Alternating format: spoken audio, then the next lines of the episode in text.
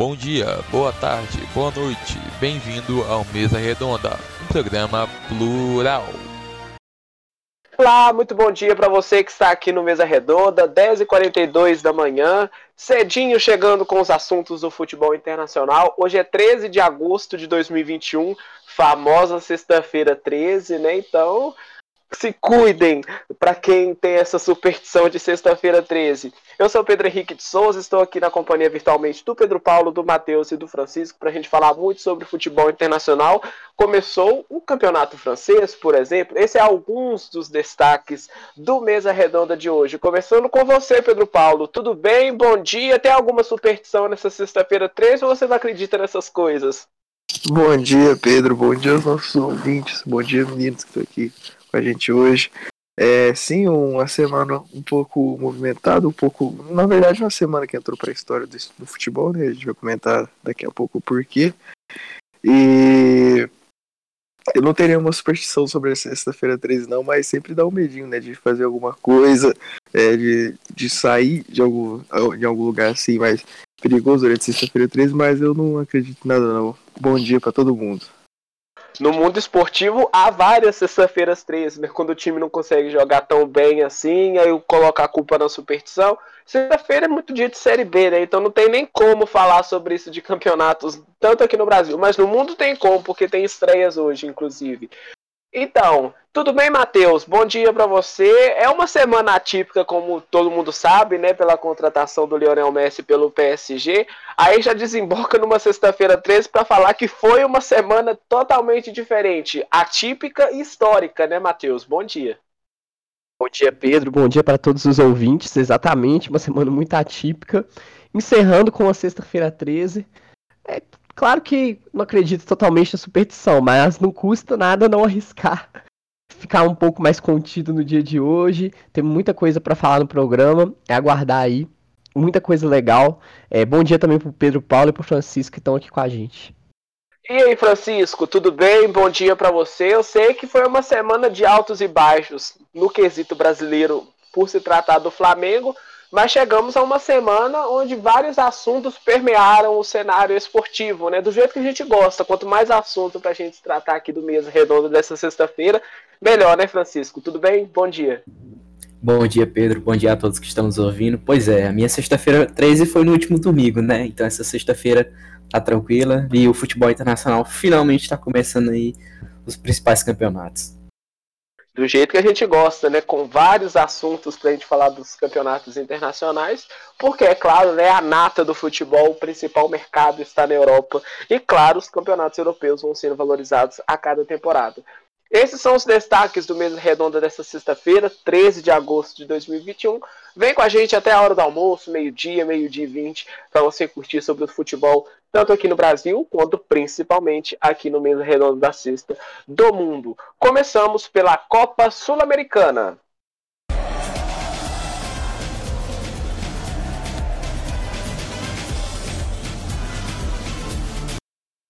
Olha, Francisco, digamos que quando chega a uma fase tão aguda como essa da Sul-Americana, claro que os adversários são muito difíceis de se encarar, principalmente os argentinos. E o Bragantino, fora de casa, contra o Rosário Central, conseguiu um resultado muito expressivo, né? Pois é, Pedro. Num jogo eletrizante, o Bragantino conseguiu vencer o Rosário Central fora de casa e saiu na frente nesse mata-mata de quartas de final da Sul-Americana. Só com apenas 15 minutos, o Arthur, que foi o homem da noite, deu um cruzamento perfeito para o Prachetes que abriu o placar. E, do, e o Bragantino estava tão bem no jogo que dois minutos depois Lucas Evangelista sofreu um pênalti. O Arthur cobrou e guardou o primeiro gol dele na noite. Mas o Rosário descontou com o Marco Ruben pouco depois. Todavia, Arthur apareceu de novo e marcou o segundo gol dele antes do intervalo, depois de um belo cruzamento de Tomás Coelho. Na volta do intervalo, os argentinos reagiram rápido com menos de 10 minutos de, de jogo no segundo tempo, Marco Rubio marcou novamente e Milton Caraglio numa meia bicicleta ali deixou o jogo igual. Mas a noite era do Arthur, né? O homem do jogo, o dono do jogo, o embaixador brasileiro na Argentina naquele dia. E depois de receber um ótimo lançamento, saiu cara a cara com o goleiro e não perdoou e marcou o hat-trick no jogo. Final do jogo, Bragantino 4, Rosário Central, Central 3. Grande destaque do jogo, Arthur e o Milton Caraglio. E o jogo de volta está marcado para a próxima terça-feira, dia 17, às 7h15, em Bragança Paulista. Milton, o que é Francisco? Milton Caraglio. Boa, tá bem de fonética, Matheus, o Francisco nesse Milton Caraglio aí? Sabendo bem, viu, Pedro? Tá, tá, tá, tá conhecendo, tá conhecendo. Pois é, mas foi uma excelente vitória mesmo, né, Francisco? Você marcar quatro gols fora de casa, é, com o critério de desempate sendo esses gols, é importantíssimo mesmo, né? Faltou um pouco a parte defensiva do Bragantino, né? Tomar três gols. Até tinha um, um resultado às suas mãos ali, mas um 4 a 3 é importante, conseguir uma vantagem no jogo de volta da Sul-Americana, claro, e decidindo em casa é fundamental para a equipe do Bragantino. Outra equipe que jogou na Sul-Americana foi o Atlético Paranaense, né, Pedro Paulo? Mas ao invés do sucesso que o Bragantino teve fora de casa contra o Rosário Central na Argentina, o Atlético Paranaense Teve um jogo difícil contra a LDU no Equador. Claro que jogar no Equador é uma coisa muito complicada, né? Devido à altitude. Mas acabou que o resultado não foi favorável, né, Pedro? É, Pedro, o Atlético foi buscar o resultado fora de casa, em Quito, lá no Equador, porém não conseguiu.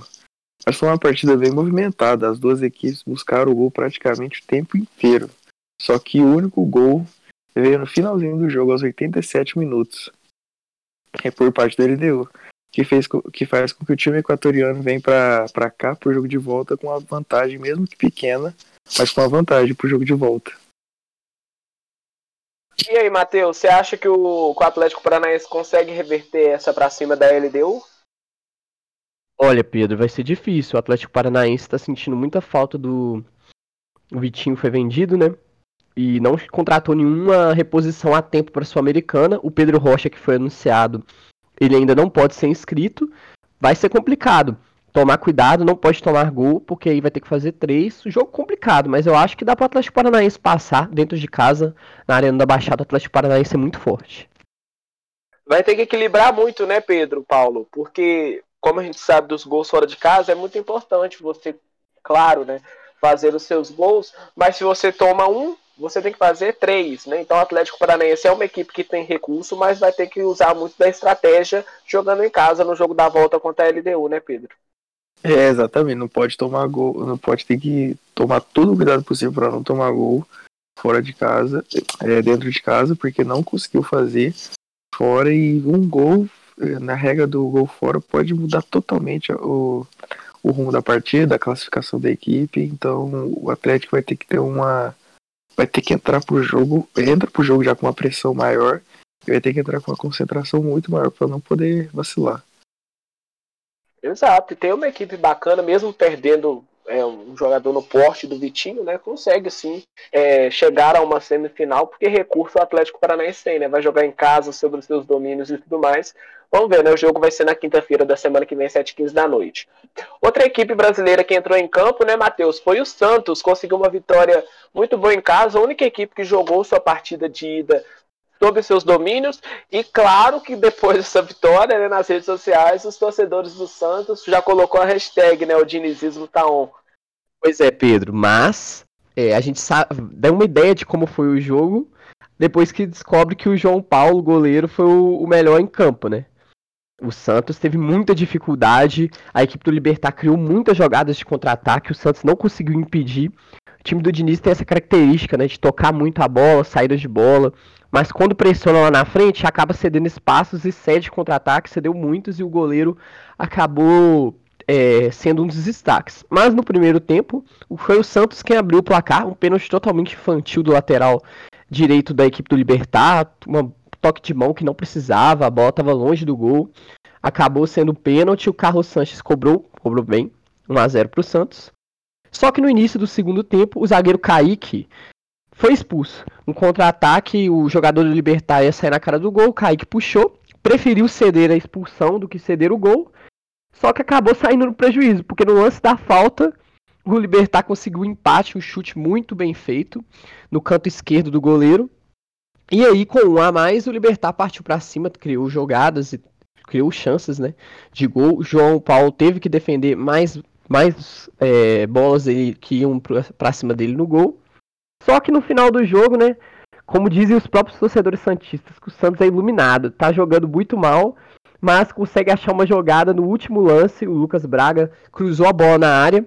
O Marcos Guilherme tentou desvio, não conseguiu, mas a bola sobrou é, para o zagueiro é, da equipe Libertar fazer o gol contra 2 a 1 Para quem estava empatando, para quem estava com um jogador a menos, conseguir essa vitória e agora precisar só de um empate para conseguir a classificação, ficou de ótimo resultado para a equipe do Santos. E assim como o Atlético Paranaense, né, tem que tomar cuidado, porque uma vitória simples garante o Libertar na próxima fase, né? Principalmente, claro, né, já que a gente retoma a fala sobre o gol fora de casa. Foi uma excelente vitória para a equipe do Santos no resultado, né? Mas claro que poderia ter sido um pouquinho mais fácil. Agora, Francisco, me conta, no papel, né, Atlético Paranaense contra Rosário Cent... é, LDU, perdão, o Bragantino contra o Rosário Central e o Santos contra o Libertar. Qual era o adversário mais difícil? E na prática foi a mesma coisa? Qual time brasileiro teve, teria mais dificuldade nos seus adversários na Sul-Americana e qual teve realmente mais dificuldade sobre essas três partidas envolvendo brasileiros, Francisco? Pedro, teoricamente o jogo mais difícil, esse primeiro jogo, seria o do Atlético, né? Por estar jogando fora de casa, na altitude, contra a LDU, que é um time que deu trabalho pro Flamengo, né? Na, na Libertadores, que ficou em terceiro e foi para fase para Sul-Americana. Foi um time que deu muito trabalho, tanto fora quanto dentro. E na altitude, o Atlético que tem ali na sua zaga o Thiago Heleno, que normalmente o Thiago Heleno não joga, né? Quando o jogo é fora de casa, num, numa situação adversa como essa, mas esse jogo ele jogou. Então, eu acho que isso impactou bastante. E o, esse primeiro jogo foi o mais difícil, foi para o Atlético. Em Atlético, né? Para quem tá sentindo falta do atleticano Davi, Atlético Paranaense não está presente hoje, né, por um motivo muito bacana. Como você sabe, na quarta-feira eu sempre falo percentual de vacinados, né? Então o Davi vai puxar mais um pouquinho essa fila. Vai virar uma estatística do bem sobre a vacinação. Então o Davi está sendo vacinado nesse momento. Está naquela fila que é boa, né? Aquela fila da ansiedade. Pedro Paulo e Francisco conhecem muito bem essa fila, né? Essa ansiedade bacana que a gente tem nesse mundo tão de altos e baixos que a gente vive, então por isso que o Davi não está aqui hoje, né? Está sendo vacinado e sempre, né? Falar sempre vacina sim. Continuando nos assuntos internacionais, saindo da Sul-Americana, é hora da Libertadores da América.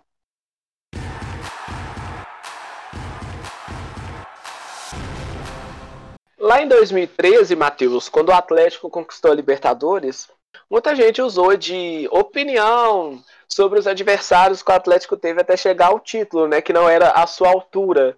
De uma Libertadores, né, como Olímpia, Newell's Old Boys, Tijuana, o São Paulo lá nas oitavas de final e na primeira fase, né, são adversários que muita gente falava, ah, essa Libertadores do Atlético foi um pouco mais fácil pelo seu adversário. Agora você pega 2021, claro que o Atlético não é o campeão da Libertadores, passa pelo Boca numa fase, enfrenta o River Plate, as duas partidas na Argentina, como todo mundo sabe, é muito complicado jogar com os argentinos com sem torcida. E consegue um resultado tão favorável fora de casa, mostra muito bem a força que esse Atlético tem. Claro, não desprezando o título de 2013, porque afinal de contas a equipe não escolhe os seus adversários, né? Mas foi uma excelente vitória fora de casa contra o River Plate. Mas tem a parte negativa também, né? Nos conte sobre essa partida. Pois é, Pedro. É, lembrando que o time do Atlético de 2013 é, enfrentou dois campeões, né, o São Paulo e o Olímpia. É, desse ano já enfrentou o Boca Juniors, que é um dos maiores campeões, e o River Plate, também um dos maiores campeões. E caso passe, vai enfrentar São Paulo ou Palmeiras, que também são grandes campeões aí, né? É, da Libertadores. Então, falando específico do jogo, o primeiro tempo muito equilibrado. É, o jogo começou com as duas equipes um pouco mais contidas, né? É, jogo de mata-mata normal, com medo de tomar o gol né, logo no início. Mas, depois dos 25 minutos, o River dominou a partida. O goleiro Everson do Atlético fez intervenções importantíssimas para garantir o empate até o intervalo. Bola na trave também do River. Então o Atlético contou com um pouco de sorte ali no final do primeiro tempo. Não estava muito bem. Mas no intervalo o Cuca fez uma mudança que alterou totalmente a forma do time. Ele não fez nenhuma substituição. Mas a forma que alguns jogadores estavam se comportando mudou. O Alan, que estava jogando um pouco mais para frente, voltou é, para fazer a saída de bola do Atlético um pouco mais qualificada. E o Jair foi responsável por sair um pouco mais. E nisso, o Atlético melhorou muito suas saídas de bola e começou a criar jogadas de contra-ataque a rodo durante o jogo. Foi assim que saiu o primeiro gol do Atlético, o primeiro gol do jogo, o primeiro e único gol do jogo, que foi uma jogada que o Zaratio recebeu a bola do Nacho, cruzou a bola na área, o Hulk cabeceou para trás e o Nacho chegou chutando pro gol. Lei do ex, né? A lei nunca falha. 1 a 0 pro, pro Atlético. Logo depois, mais um contra-ataque. O Alan mandou uma bola no travessão. Por muito pouco a bola não entrou. Ia ser um dos gols mais antológicos dessa Libertadores. É... E depois, no final do jogo, o Heaven ainda cabeceou uma bola que o goleiro do River conseguiu fazer a defesa, uma defesaça, mas quase o Atlético saiu com mais uma vantagem um pouco maior, né? Mas lembrando, o River Plate é uma equipe complicada. Contra o Cruzeiro em 2015, quando o River foi campeão da Libertadores, perdeu em casa de 1 a 0, reverteu no Mineirão por 3 a 0, perdeu para o Grêmio na Libertadores de 2018 e depois reverteu fora de casa. É, e também ano passado perdeu para o Palmeiras de 3 a 0 e quase conseguiu sair com, com a classificação contra o Palmeiras, né? Então, um jogo muito complicado na volta, nada definido. E lembrando que o Nath foi expulso, né? Um lance um pouco polêmico, talvez. É, eu acho que a expulsão foi justa, eu só não entendi por que, que o VAR teve que intervir. Na minha opinião, não era um lance que o VAR teria que intervir. Caso o juiz tivesse expulsado direto, ok, uma expulsão justa, mas eu acho que o VAR naquele lance, um juiz na frente do lance e não marcou a falta, o VAR deveria ter deixado seguir. Mas enfim, é, vai ser uma, um jogador que o Atlético vai sentir falta no jogo da volta, mas uma vantagem muito importante. Eu que sempre critico o Cuca, tem que elogiar. No segundo tempo ele viu que o time estava muito atrás, que o time precisava sair um pouco mais, senão ia ser sufocado pelo River, e conseguiu sair com um grande resultado e principalmente jogando muito bem.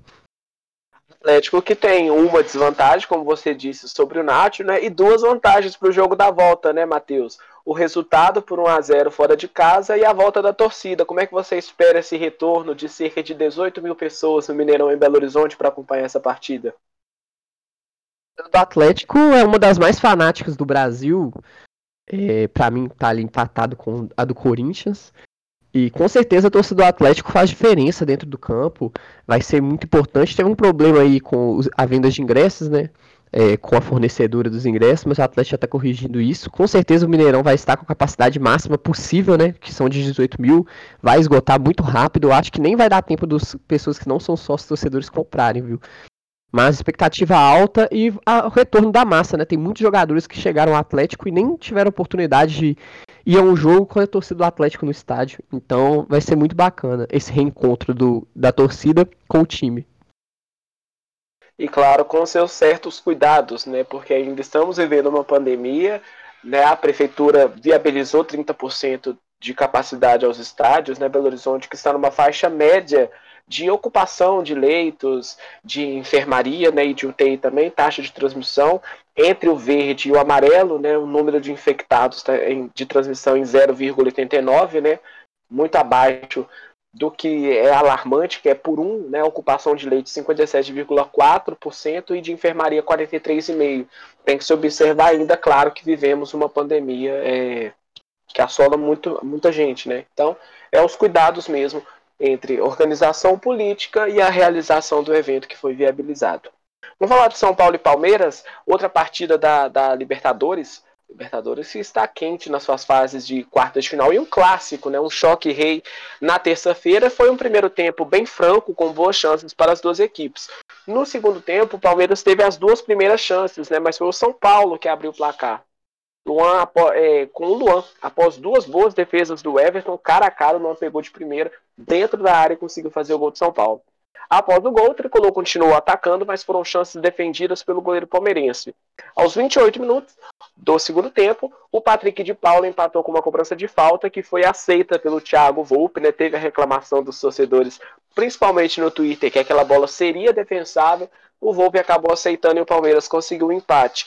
Tudo em aberto para o jogo da volta no Allianz Parque, mas a vantagem do Palmeiras, como a gente fala sempre em competições da Comebol, tem o gol fora de casa. Então o gol do Patrick de Paula foi importantíssimo contra o São Paulo. Mas é isso mesmo, né, Pedro Paulo? Tá tudo em aberto para a próxima partida. Vale sempre lembrar, né? Quando chega a hora do clássico, favoritos não existem, né? Mesmo com diferenças de elenco. É, com certeza. Na hora de um clássico, um clássico entre duas equipes, equipes grandes ainda, é, o que vale é o que vai ser mostrado ali no campo, não tem nenhum favoritismo, às vezes que às vezes o favoritismo pode cair por terra numa partida, dependendo de como os jogadores entram. Ainda mais o São Paulo e o Palmeiras são né, equipes tradicionais aqui do Brasil. Então, realmente, na hora do jogo, o favoritismo às vezes pode cair por terra e tem que, os jogadores têm que entrar muito focados e muito é, concentrados, ainda mais agora que o jogo vai vir empatado né, pro jogo de volta. Então vai ser um, jogo muito pegado, muito emocionante. Pois é, né? É um, emocionante mesmo se tratando de um clássico onde duas equipes que estão no Campeonato Brasileiro vivendo cenários diferentes chegam uma Libertadores em uma fase aguda, né? Quartas de final, é, o sonho do título já está muito próximo, né? Uma fase muito aguda da competição. Isso permeia muito os dois, as duas equipes. O que acontece muito também, né, Francisco, com o Flamengo, que viveu altos e baixos, mais altos no Campeonato Brasileiro com goleadas sobre o Bahia, né, e pelo São Paulo também, que enfrentou o Palmeiras, e pelos bairros, né, depois de sofrer aquela goleada em casa sobre o Internacional. Era um jogo onde o Flamengo estava no olho do furacão, porque o Renato Gaúcho tinha que demonstrar uma equipe mais consistente em uma fase importante, que é as quartas de final da Libertadores. E o recado foi muito bem passado, né, contra o Olímpia. Excelente vitória do Flamengo. Sim, sim. Por mais que o Flamengo viesse de uma goleada, era esperado que o Flamengo vencesse, né? Por, por conta da, da superioridade técnica em, em relação ao time do Olímpia. Foi um jogo muito maluco ali. Pra, o primeiro tempo teve, para muita gente, teve, foi maior do que um jogo inteiro, né? Porque aconteceu muita coisa naquele primeiro tempo. Flamengo conseguiu golear fora de casa e leva uma boa vantagem para o jogo de volta. Muita gente diz que o Flamengo já está classificado, mas eu discordo, porque, como dizem, a Libertadores é traiçoeira. O Rubro Negro abriu o placar aos 15 minutos logo. Uma bela tabela entre Gabigol e Bruno Henrique, que deu um passo para Rascaeta só empurrar para o gol. E, e, terminou no gol do Uruguai.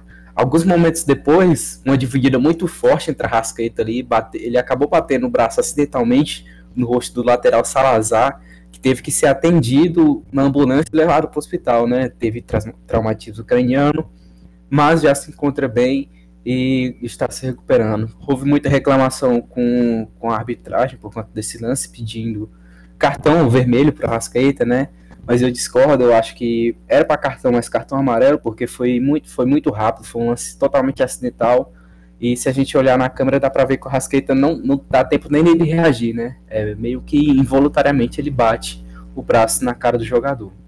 Já nos acréscimos do primeiro tempo, depois do, do jogo ficar parado por 11 minutos, o Felipe Luiz recebeu o segundo cartão amarelo e foi expulso. Mas a expulsão foi anulada porque o VAR enxergou um pênalti no início do lance, né? Outro lance polêmico com o VAR, um pênalti que foi realmente um pênalti claro em cima do Arrascaeta, o jogador deu um pisão no pé dele dentro da área, impedindo que ele chegasse na bola. O Gabigol bateu, marcou e o Flamengo, em poucos segundos, foi de um jogador a menos para dois gols de vantagem no placar. Ainda no, nos acréscimos, poucos minutos, poucos minutos depois do segundo gol, o Olímpia descontou e assim fechou o primeiro tempo. Flamengo 2 a 1 contra o Olímpia. No segundo tempo, o Flamengo retornou melhor encontrou o terceiro gol num chute errado do Bruno Henrique, que acabou virando uma assistência pro Gabigol, né, que, que saiu cara a cara e só empurrou pro fundo da rede. E com a vantagem grande já conquistada, o Flamengo deu um show de oportunidades perdidas, né? O, o Everton Ribeiro perdeu cara a cara, o Gabigol, praticamente todo mundo perdeu um gol claro. Mas nos minutos finais, o Vitinho saiu do banco, o Gabigol saiu cara a cara com o goleiro, tocou pro Vitinho, que sem goleiro, sem ninguém na frente, só empurrou pro gol e fechou o placar. Flamengo 4 a 1 e a volta é na próxima quarta, 7h15, no Mané Garrincha, em Brasília. Muito bem. Você falando do Vitinho, Francisco, você acha que com essa fase que ele vem entrando bem na equipe do Flamengo, as críticas diminuíram pro, pro jogador flamenguista? Acho que sim, Pedro, porque eu jamais critiquei Vitinho. Se um dia eu falei mal do Vitinho, eu não me lembro. Craque. Junto com o Michael, também nunca critiquei. E ele, os dois vêm sendo jogadores importantes ali pro Flamengo no segundo tempo, né? Para mudar a característica, para renovar o elenco, para renovar o time no segundo tempo. E o Vitinho vem dando sorte, né? Todo jogo que ele entra, ele marca ali no finalzinho. E, e que bom que tá dando retorno depois de um tempo aí. Do exemplar de elenco, né? Que tem os seus 11 titulares, mas também boas peças de reposição. Continuando falando de cariocas, né, Matheus? Vamos falar do Fluminense que enfrentou o Barcelona de Guayaquil ontem no Maracanã. Era um jogo onde o Roger Machado, um resultado onde o Roger Machado não queria, né? Porque está muito pressionado em vista do Campeonato Brasileiro Futebol e a tabela que o Fluminense desempenha no Campeonato Brasileiro. Começou o único que enfrentou um adversário estrangeiro em casa, né? O São Paulo enfrentou o Palmeiras, só que o Palmeiras é aqui do Brasil, então vai ter que ir para Guayaquil buscar o resultado. Poderia até ser pior esse resultado entre Fluminense e Barcelona de Guayaquil, mas com certeza, se tivesse uma vitória, o Roger Machado estaria muito mais feliz, porque, como a maioria das pessoas sabe, o Roger Machado está balançando nesse cargo de técnico, né? Partida complicada para o tricolor. Pois é, Pedro, poderia ter sido muito pior. Acabou saindo do lucro a equipe do Fluminense. É, eu estava assistindo uma partida ontem de noite, né? Depois da aula.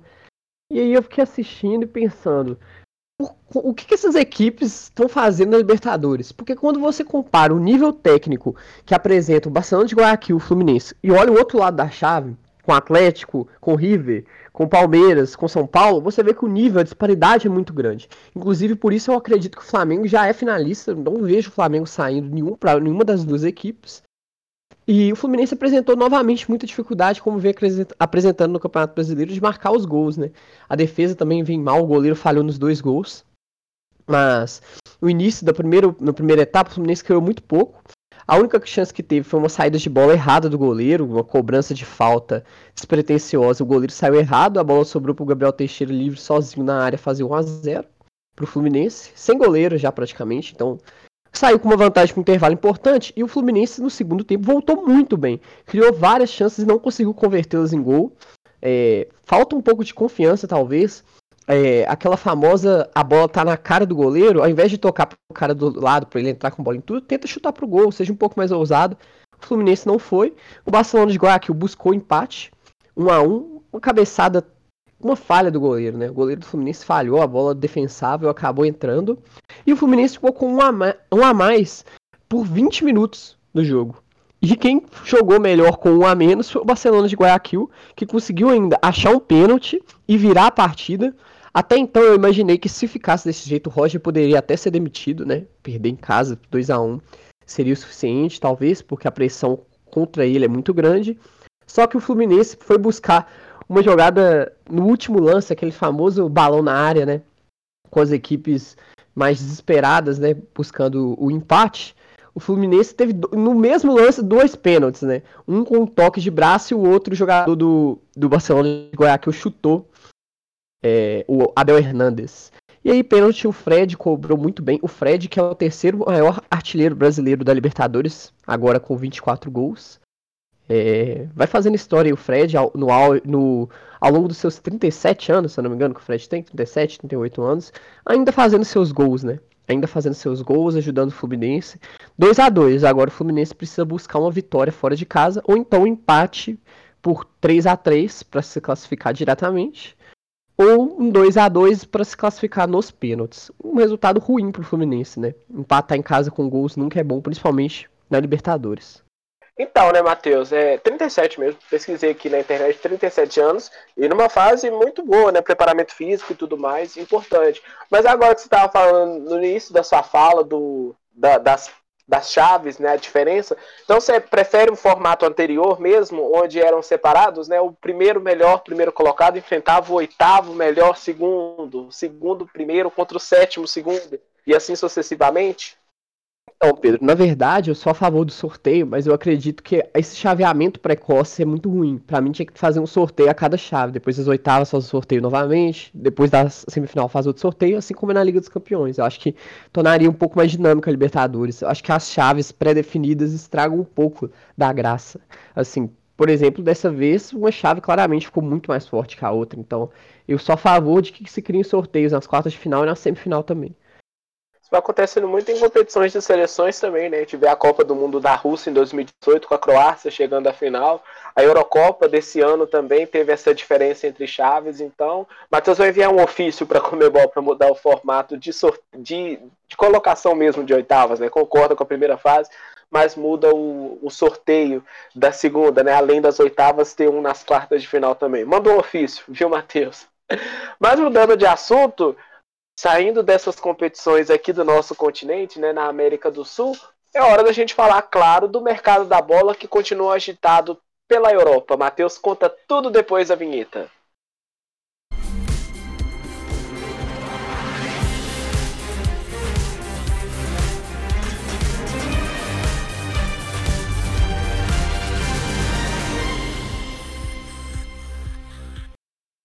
Pois é, Pedro, mercado agitado, né? Nem preciso falar da negociação do Messi. Mas antes disso, eu gostaria de falar de uma outra transação que mexeu muito com o mercado da bola, né? O Chelsea anunciou a volta do Lukaku, né? Por 115 milhões de euros. Um valor recorde aí para Inter. Nunca tinha vendido um jogador por um preço tão alto. Contrato até 2026. O Chelsea vinha sofrendo ele com com a posição né, de centroavante, Timo Werner, e vinha acumulando gols perdidos, não, não jogava muito bem. E aí o Chelsea foi atrás do Lukaku, né, uma contratação de peso para o atual campeão da Liga dos Campeões. E aí, Pedro Paulo, o que, que, você acha? Lukaku no Chelsea torna o time ainda mais complicado de se enfrentar? É o atual campeão da Liga dos Campeões, né? Muitos falavam que esse ponto fraco da equipe do, do Chelsea seria o, o Timo Werner, né? Agora, com o Lukaku, não tem mais ponto fraco, teoricamente, né?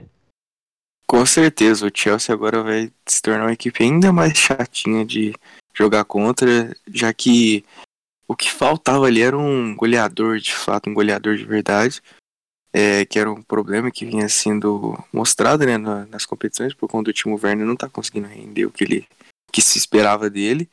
E o Lukaku chega para ser esse camisa 9, ser o artilheiro da equipe nas competições e fazer muitos gols, ajudar a equipe em momentos decisivos, sabe?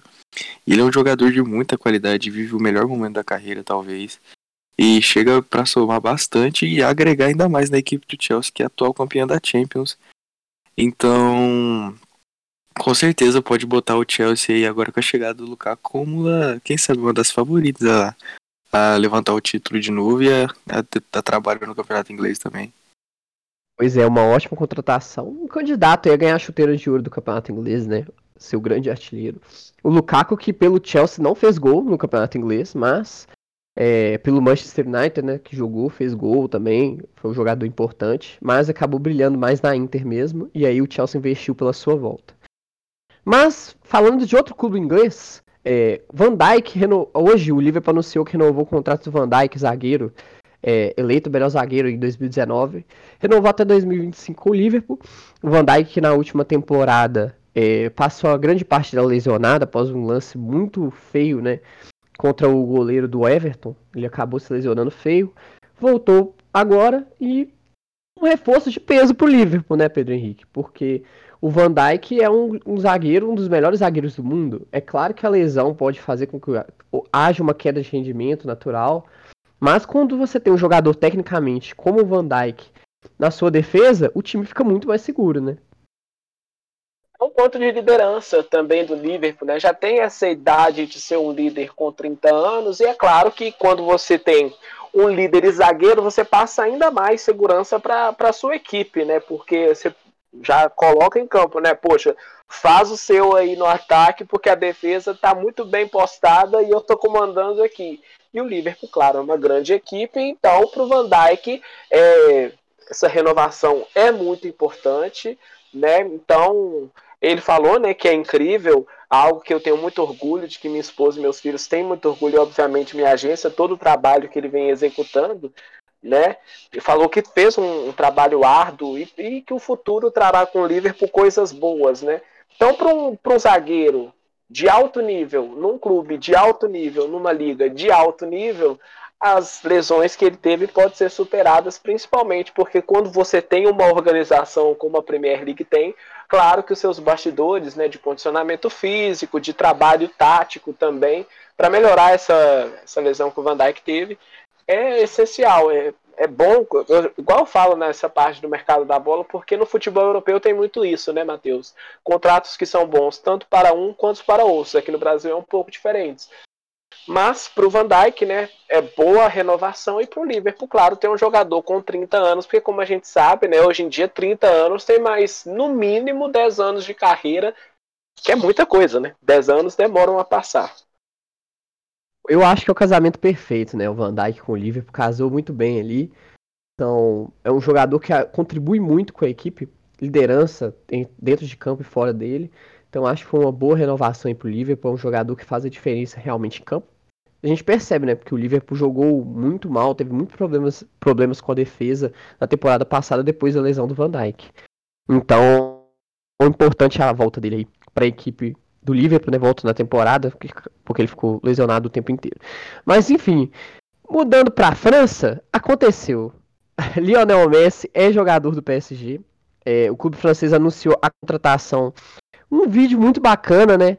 É, foi fazendo, criando um certo suspense. Assim, claro que a gente sabia que o Messi era o grande reforço que estavam para anunciar, mas foi criando uma, um, vários vídeos com marketing, até fizeram um vídeo final anunciando o jogador, ele lá no Parque dos Princes, com a bola. Camisa número 30, né? A, a mesma que ele estreou com a camisa do Barcelona há anos atrás no futebol profissional. Contrato até 2023, com possibilidade de renovação mais um ano, a depender dos resultados que o Messi conseguir com a equipe. O salário de 35 milhões de euros, muito próximo do que o Neymar recebe também no PSG, com os bônus incluídos. Francisco, não precisa nem falar que o Messi vai agregar no PSG, né?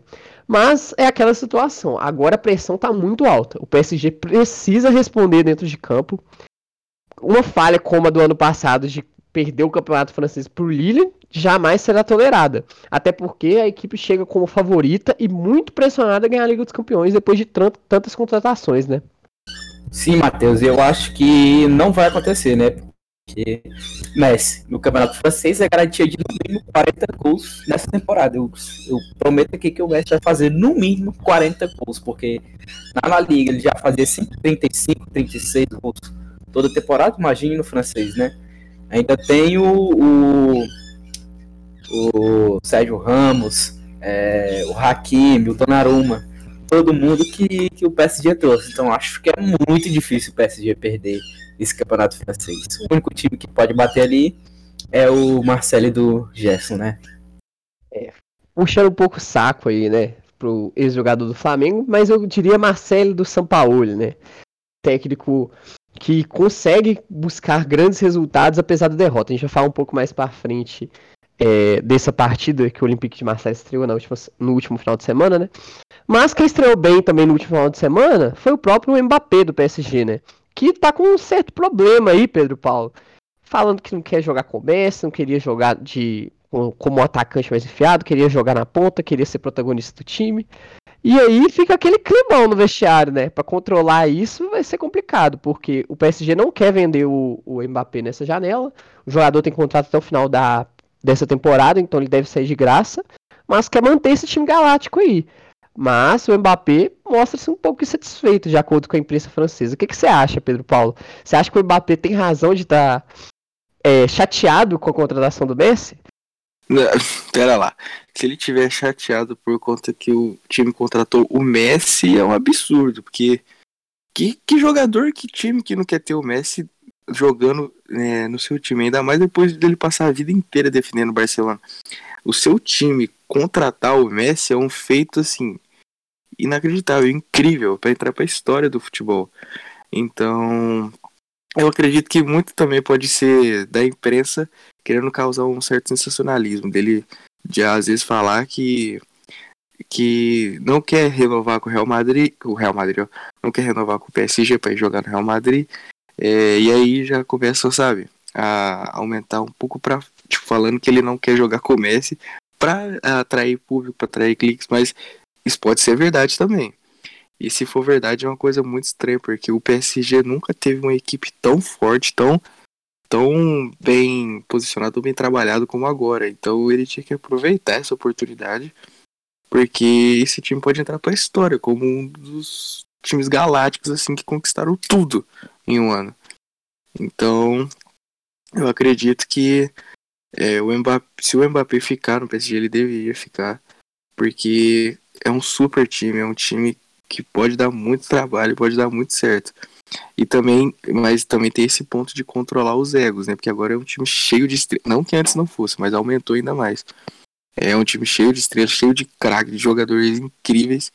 É, que precisa de um certo controle, às vezes, para lidar com o ego, mas eu acredito que a relação no vestiário, ele tão, são, tem muitos jogadores que já são amigos antes de, de jogarem no, no clube, como o Messi já era amigo do Neymar, do Paredes, do Di Maria. É, tinha uma, por mais que em campo ele e o Sérgio Ramos se estranhassem, eles tinham uma boa relação também. Então, acredito que não vai ser tão difícil assim controlar o vestiário, mas isso é importante. Porque é um time cheio de, de estrelas, cheio de craques e a partir do momento que o ego às vezes começa a falar um pouco mais alto, pode prejudicar o rendimento da equipe, fazer com que mesmo que uma equipe seja incrível no papel, não renda. Então o PSG tem tudo para dar certo, o Mbappé tem tudo para dar certo nesse time, nessa temporada, mas precisa ser bem trabalhado e precisa ter uma, além do de, de apresentar um bom futebol, também apresentar uma boa mentalidade. Matheus, pergunta de, de última hora aí para você que mexe com o mercado da bola aqui no mesa. Messi no PSG, ofusca Mbappé e Neymar na disputa pela bola de ouro? Olha, Pedro, sem dúvidas, viu? Se o PSG ganhar a Liga dos Campeões, não tenho dúvidas que o Messi vai ser eleito o melhor do mundo. A não ser que, é, sei lá, o Neymar faça dois gols na semifinal, dois gols na final, dois gols na final da Champions, seja muito decisivo, tipo, seja muito diferenciado mesmo. Mas eu acho que com o Messi estando no PSG em alto nível, vai ser ele eleito o melhor do mundo. Inclusive, para confirmar que talvez o Mbappé realmente esteja com essa situação, né, de, de querer sair, o presidente do PSG, é o árabe, né, presidente do PSG, foi à imprensa falar que o Mbappé agora não pode mais reclamar, porque ele falou que não queria renovar com o PSG porque queria uma equipe competitiva. Se uma equipe, Pedro Henrique, com Sérgio Ramos, eu já te passo a vez, inclusive, com Sérgio Ramos, com Hakimi, com Messi não ser uma equipe competitiva, já que era isso que ele cobrava do time, então não sei o que é uma equipe competitiva, né? Talvez o PSG seja a equipe mais competitiva do mundo hoje. Então, se esse era o motivo, o Mbappé pode já pedir a, o contrato, assinar já com a caneta, né, para renovação, porque esse motivo realmente ele não pode mais reclamar. Pode ter uma disputa de egos, inclusive nessa daí, né? Complicado. É uma situação que a gente vê, né? A gente sempre quer ver um futebol com grandes protagonistas, principalmente na mesma equipe, mas o jogador pensa também individualmente. Você quer falar alguma coisa, Pedro Paulo? Diga aí. Sim, é sobre o, o Messi e o Mbappé, o Neymar e o protagonismo né, da equipe. Eu acredito que o time que tem o Messi, às vezes a atenção acaba voltando mais para ele mesmo. Não, não não só para ele. No caso do PSG, eu acho que é um caso especial porque é o Messi, mas ele e o Neymar, eles não têm uma relação de vaidade um com o outro desde o, desde o tempo do Barcelona. Eles sempre se preocupam em ajudar o outro se tiver que abdicar de um gol pro outro fazer para dar uma assistência pro outro fazer um gol. Eles fazem isso tranquilamente. Então eu acredito que entre o Messi e o Neymar, o protagonismo vai ficar bem dividido, sabe? Mas querendo ou não, o Messi é um jogador que foi o melhor do mundo seis vezes. Então, às vezes, isso pode pesar um pouco. Mas acredito também que o Messi ele chegou respeitando, sabe, bem o, o lugar do Neymar. De ser o camisa 10 da, da equipe, que tá há quatro anos lá já. Então ele não vai. É do próprio Messi, eu acho. Ele não vai querer chegar sendo o principal, tipo, por ele mesmo, sabe? Às vezes isso acontece por ele ser o Messi. Agora, o Mbappé, eu realmente acho que às vezes pode ficar um pouco mais na sombra por ser um jogador mais novo, que tá no teoricamente ainda está no começo da carreira, mas que já, já é, não é mais uma promessa, uma realidade, e ele pode ser ofuscado um pouco também. Um pouco mais do que, por exemplo, os outros jogadores. Eu acho que o Messi e o Neymar vão dividir bem o protagonismo do PSG. E uh, isso é muito bom quando tem dois jogadores assim excepcionais no time para dividir o protagonismo, por mais que o Messi seja o Messi. Somos nós, né, que não temos nada a ver com isso, né? A gente dá opinião, mas depois que começa a temporada e tudo mais, né? Mas essas são situações diferentes, né, envolvendo vários âmbitos do futebol, mas há de ser considerados, né? Não pode ser descartada nenhuma opinião, tanto do jogador, que não expressa muito hoje em dia, né? Quanto do presidente que foi corajoso a falar e dar aquela cutucada no Mbappé. Mas são coisas do futebol, né? Aquele alerta, aquela vontade de ser melhor porque você tem um grande craque ao seu lado no time, né? Com certeza. Quem não queria ter um Lionel Messi te servindo para fazer os gols, né? Mas o Mbappé tem isso também. Tem a juventude, o impulso, tem que pensar direitinho. 11 horas e 27 minutos pelo horário de Brasília. Eu sou Pedro Henrique de Souza, na companhia do Francisco, do Matheus e do Pedro Paulo. A gente já falou sobre a Copa Sul-Americana nas suas quartas de final, com vitória do Bragantino, derrota do Atlético Paranaense vitória do Santos. Na Libertadores, o Atlético Mineiro venceu o River Plate, o São Paulo e o Palmeiras empataram, o Flamengo venceu o Olímpia fora de casa e o Fluminense também empatou contra o Barcelona de Guayaquil sob seus domínios. Falamos, falamos também no mercado da bola, o Chelsea anunciando a contratação do Lukaku, o PSG com essa contratação histórica do Lionel Messi, além do Van Dijk renovando o seu contrato com o Liverpool até 2025. Mas e aí, Pedro Paulo, me conta, no nosso Instagram do Mesa Redonda, que a gente sempre fala de mercado da bola, tem outras coisas também, né, como tabelas e muito mais. Nos conte sobre o nosso Instagram. Exatamente, você que quer ficar por dentro de tudo que acontece no futebol nacional e internacional, é só entrar no Instagram e digitar arroba mesaredonda.plural, lá você vai encontrar tudo, todos os tipos de informação possíveis sobre o que acontece no mundo da bola. É, frases ditas por jogadores, as tabelas dos campeonatos nacionais e internacionais do Brasileirão da Série A, a Série B. Vai encontrar é, dados sobre a seleção. Quando tiver jogo da seleção, você vai ficar sabendo por lá. Os jogos também são postados lá quando vai ter a transmissão e onde vai ser. Então, é, as transferências no mercado da bola, tudo que envolve o futebol tá lá no nosso Instagram, então vale a pena seguir, arroba. Isso aí, reforçando o convite, chega lá e nos siga, arroba mesaredonda.plural, o nosso Instagram do Mesa Redonda. Mas agora a gente vai falar dela. A La Liga está de volta.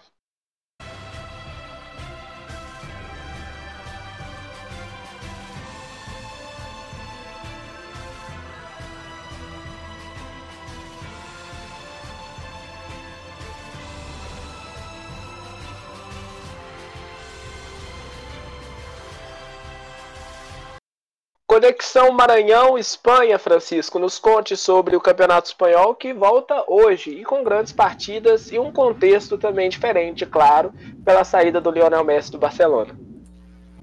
Pois é, Pedro. A La Liga que tá, tá trazendo muita novidade essa temporada. Aquela parceria que tanto foi falado na última semana, que Real Madrid e Barcelona são contra, foi, foi aprovada a parceria de 2 bilhões de euros da La Liga com a CVC Capital Partners, é, tô bem no inglês, viu? Para tentar, para tentar amenizar os impactos da pandemia e evitar a criação da Superliga, foi aprovada por 38 dos 42 clubes que fazem parte da Assembleia da La Liga, que são os clubes da primeira e da segunda divisão. O Barcelona, apenas três clubes votaram contra. Foi o Barcelona, quatro clubes, perdão, votaram contra. O Barcelona, o Atlético Bilbao, o Real Madrid e um quarto clube que é da segunda divisão e não foi revelado o nome.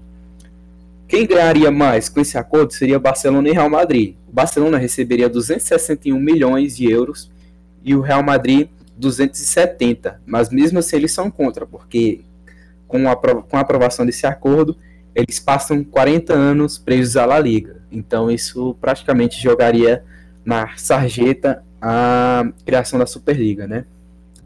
E Matheus, o que, que você acha desse acordo aí da La Liga? Vai conseguir dar um fôlego para os times? Com certeza, né? No futebol hoje, principalmente por conta da pandemia, né? Muitas dívidas, você precisa pagar os jogadores. É um clube de futebol financeiramente precisa de dinheiro, um contrato excelente, né? Menos aí para infelicidade do Fiorentino Pérez, né, presidente do Real Madrid e também um dos criadores da Superliga, é, que dificultam um pouco as equipes de criar essa competição, né? Porque o contrato ele evita, né, que ele não pode ser rompido por cerca de 50 anos. Então, eu acho que para os outros clubes, os clubes médios da, do Campeonato Espanhol, sai muito no lucro, na vantagem, né, nesse caso. E acredito que tá um bom contrato, um grande contrato, na verdade. Se você for olhar os outros contratos de ligas no Campeonato Europeu, a La Liga fez um dos melhores contratos que se tem hoje, só perde para pro contrato da Premier League, que realmente é muito alto. Então, um excelente valor aí e muito justo para todos os clubes. Pois é, e falando agora sobre os times, temos nessa temporada, como praticamente todos os favoritos, Real Madrid, Atlético de Madrid e Barcelona. Só que dessa vez a gente vive um contexto diferente, né? Porque dentre esses três, o que está mais forte para a temporada é o Atlético de Madrid, né? O atual campeão. Porque o Real Madrid está fazendo um processo de renovação, trouxe um técnico experiente, que já foi campeão pelo clube, o Carlo Ancelotti, e se desfez de alguns veteranos do elenco, né? Como o Sérgio Ramos e o Varane, que faziam há anos a dupla de zaga. Já o Barcelona está vivendo um drama, né? O maior jogador de sua história saiu, é, grandes ídolos estão indo embora e os que ficaram não estão mais em alto nível. E até fez boas contratações nessa temporada, né? Trouxe o Depay, trouxe o Agüero, tentou trazer o Hinaldo, mas não conseguiu. Fez uma boa janela, mas sem Lionel Messi é difícil disputar título, né? O atual campeão, Atlético de Madrid, manteve o elenco e reforçou ainda mais com o Rodrigo Depou, que foi o destaque da Argentina nessa Copa América. E aí, Pedro Paulo, quem você acha que vai levar o título essa temporada? Eu acredito que tem um grande favoritismo agora para o Atlético de Madrid por conta do Barcelona e do Real Madrid estarem vivendo um período complicado, né? O Real Madrid está passando por uma renovação de time, é, tá, perdeu muitos jogadores, perdeu o Zidane saiu também, então isso pode dificultar um pouco a, a disputa, mas o Barcelona está numa situação extremamente dramática. Simplesmente o maior jogador da história do time, o melhor também, saiu e é, é impossível repor o que o Messi fez. É impossível. O Messi é insubstituível, acredito. Para chegar outro jogador no nível do Messi vai demorar uns bons anos. E fora isso, a crise financeira que o time está passando, não consegue vender os jogadores, e não tem tanto dinheiro assim mais. Então, é, isso pode dificultar bastante na, na, no desenvolvimento do Barcelona na La Liga e é até perigoso às vezes brigar para a única coisa que pode brigar é para classificação da Champions. Posso estar bem errado, no final às vezes pode mudar tudo, mas eu acredito que o principal favorito hoje é o Atlético de Madrid. Tem uma, uma equipe um pouco mais bem montada, mais bem trabalhada no campo, então, e já ganhou, né? É, o último, então chegou com um pouco mais de força o Atlético de Madrid dessa vez, eu acredito. Pois é, Barcelona que tem.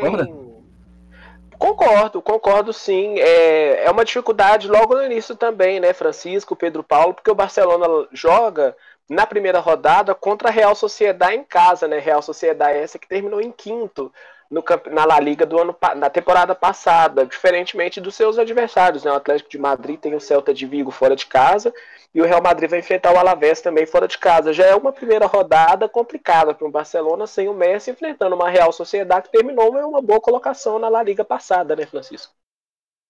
É, e quem corre por fora dessa briga aí é o Villarreal, né? Campeão da Liga Europa. Se reforçou, trouxe aí bons jogadores para o elenco, manteve os principais destaques, como o Gerard Moreno e o técnico Nay Emery. Será que o, que o Villarreal vai conseguir fazer frente com esses grandes aí, Matheus? Olha, Francisco, eu acho que sim, viu? O Villarreal, no jogo da Supercopa, já demonstrou que vem forte para essa temporada. O Villarreal é uma equipe organizada, muito bem treinada. O Villarreal pode aí conquistar sim uma vaga na Liga dos Campeões, junto com o Sevilha também, que é uma outra equipe também muito bem treinada ali pelo Lopetegui. E vai ser difícil para o Barcelona conquistar uma vaga na Liga dos Campeões? Eu tô junto com o Pedro. Eu acho que a luta do Barcelona é para se manter aí na elite europeia, porque tá complicado. Não consegue escrever com novas contratações também. É, crise no Barcelona, crise sem fim. Acredito que vai ser difícil para o Barcelona conseguir é, bons resultados nesse campeonato espanhol, viu? Pois é, Pedro Henrique. Pedro Henrique, além do, do Villarreal e do Sevilha, tem alguma outra equipe aí que você vê como, como algum, um time que pode surpreender e conseguir talvez uma vaga na Champions? É, se tratando de campeonato espanhol, as surpresas eu acho que não há né, surpresa, assim. Tem equipes que vão desempenhar uma, uma boa competição, né? O Sevilha ficou dois pontos abaixo do Barcelona, Vila Real citado também nesse viés de alta, mas eu acho que é isso mesmo, né? Na última temporada, Atlético de Madrid, Real Madrid, Barcelona e Sevilha e o Vila Real direto para a fase de grupos da Liga dos Campeões, Real Sociedade e Betis na Liga Europa, né? Antigamente, né, algumas temporadas, muita gente falava do Atlético Bilbao, não como uma potência, né, mas como uma equipe que poderia crescer de produção. Mas eu acho que o Campeonato Espanhol não sai muito disso não. Esse meio Atlético de Madrid, Real, Barcelona, Sevilha, Real Sociedade e Vila Real é, é a nata mesmo do Campeonato Espanhol. Mas se tiver surpresas, claro que serão sempre bem-vindas, né? Mas nesse meio eu acho que continua nessa vertente mesmo do Campeonato Espanhol. Sim, sim. Quem tá voltando pra La Liga aí é o Raio Valecano, né? O Mallorca e o Espanhol. O Espanhol que tinha muito o melhor elenco, por muito o melhor elenco da segunda divisão e conseguiu subir tranquilo. E Pedro Paulo, você acha que alguma dessas equipes aí vai conseguir fazer uma boa campanha e quais delas vão conseguir se manter? Eu acredito que o Vila Real tem chance para surpreender e às vezes até é um pouco polêmico, mas quem sabe lugar, roubar o lugar do Barcelona, que tá numa crise assim absurda, como a gente já falou aqui. Mas o Sevilha também, eu acredito que é uma equipe que sempre dá um trabalho. Pode até ver que o Sevilha é o maior campeão da Europa League, então o Sevilha pode dar muito trabalho nesse campeonato espanhol. E o Raio Vallecano, que está se reforçando bem, chegando jogadores novos, então acredito que essas três aí podem complicar um pouco a vida dos principais na, na La Liga. Pois é, a La Liga começa hoje, né? Já temos o, o início da rodada aí e pode ser um campeonato bem com muito, algumas surpresas, como a gente falou, e o favoritismo ficou com o Atlético de Madrid mesmo, né? Dos grandes é o que tá mais tá mais forte e conseguiu se manter para essa temporada. Valência e Getafe, né? Hoje às 4 horas da tarde então, é, já é uma partida a se acompanhar, né? Claro, aquela história de começo de temporada e muito mais, né? Tem essas histórias ainda do, do Campeonato Espanhol, vamos acompanhar, né? Um grande campeonato.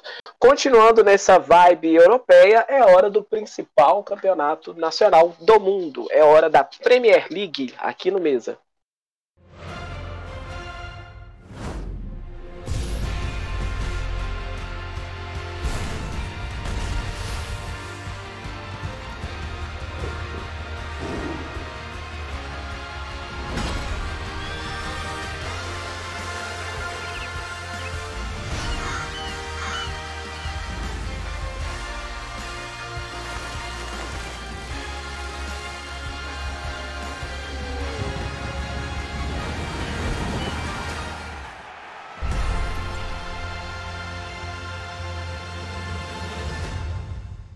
Pois é, Pedro, o campeonato inglês começa hoje, né? Partida do Arsenal contra o Brentford, fora de casa. Mas um campeonato. Ah, o futebol inglês não começou hoje, na verdade, né? Começou no último sábado. É, um grande jogo na final da Supercopa da Inglaterra entre o campeão inglês Manchester City e o campeão da Copa da Inglaterra, o Leicester, que conseguiu uma vitória surpreendente aí, né? Surpreendente um pouco demais, porque o Leicester já vem jogando bem, é, vários anos já, então, inclusive venceu o Manchester City, né, pela Copa da Inglaterra. Então, é, o Leicester conseguiu voltar a vencer. É, o Manchester City conquistou mais um troféu aí nos últimos anos é, que vem conquistando. Houve a estreia oficial do Grealish pelo Manchester City, que não conseguiu desempenhar um grande futebol, viu? O Leicester conseguiu é, conter bem o City e apostar nos contra-ataques. É, numa marcação pressão lá que falhou, cometeu o pênalti e o Leicester fez 1 a 0 no final do jogo, garantindo o título. É, o Leicester que é uma das equipes que vem forte aí para esse campeonato. Não sei se conquista, chega a brigar pelo título, mas pode brigar novamente por uma vaga ali, né? Na Liga Europa, na Conference League, no, no próprio Champions, quem sabe, né? E aí, Pedro Paulo, expectativas para o campeonato inglês? O Leicester vai conseguir brigar entre os favoritos ali na frente novamente, ficar ali na quinta, quarta, sexta posição, como foram nos últimos dois anos? Ah, eu acredito que o Leicester ele sempre chega para dar um trabalho, né? É tanto que já ganhou a Premier League há uns, uns anos atrás, se eu não me engano, na temporada 2016-2017. Então, é, não, mentira. Foi na temporada 2015, 2016. 2016, 2017 foi o Chelsea. Mas enfim, acredito que o Chelsea ele pode, o Leicester pode chegar para dar um trabalho é, e se firmar às vezes, por exemplo, pegar o lugar do Arsenal, por exemplo, ficar um, posições acima do Arsenal, que, enfim, não não vem é, sendo o Arsenal que ganhou aquela Premier League invicta há um bom tempo. O Arsenal nunca está sempre assim brigando pelo título da Premier League, já tem algumas temporadas. Então acredito que o Leicester pode dar um trabalho sim, principalmente porque o Vard, o camisa 9 né, do, do time inglês, ele é viciado em marcar gol contra os times do Big Six. É impressionante. Sempre que o Leicester joga, não, não sempre, mas gran, muitas vezes que o Leicester joga contra um desses times, o, o Vard guarda um gol, dois.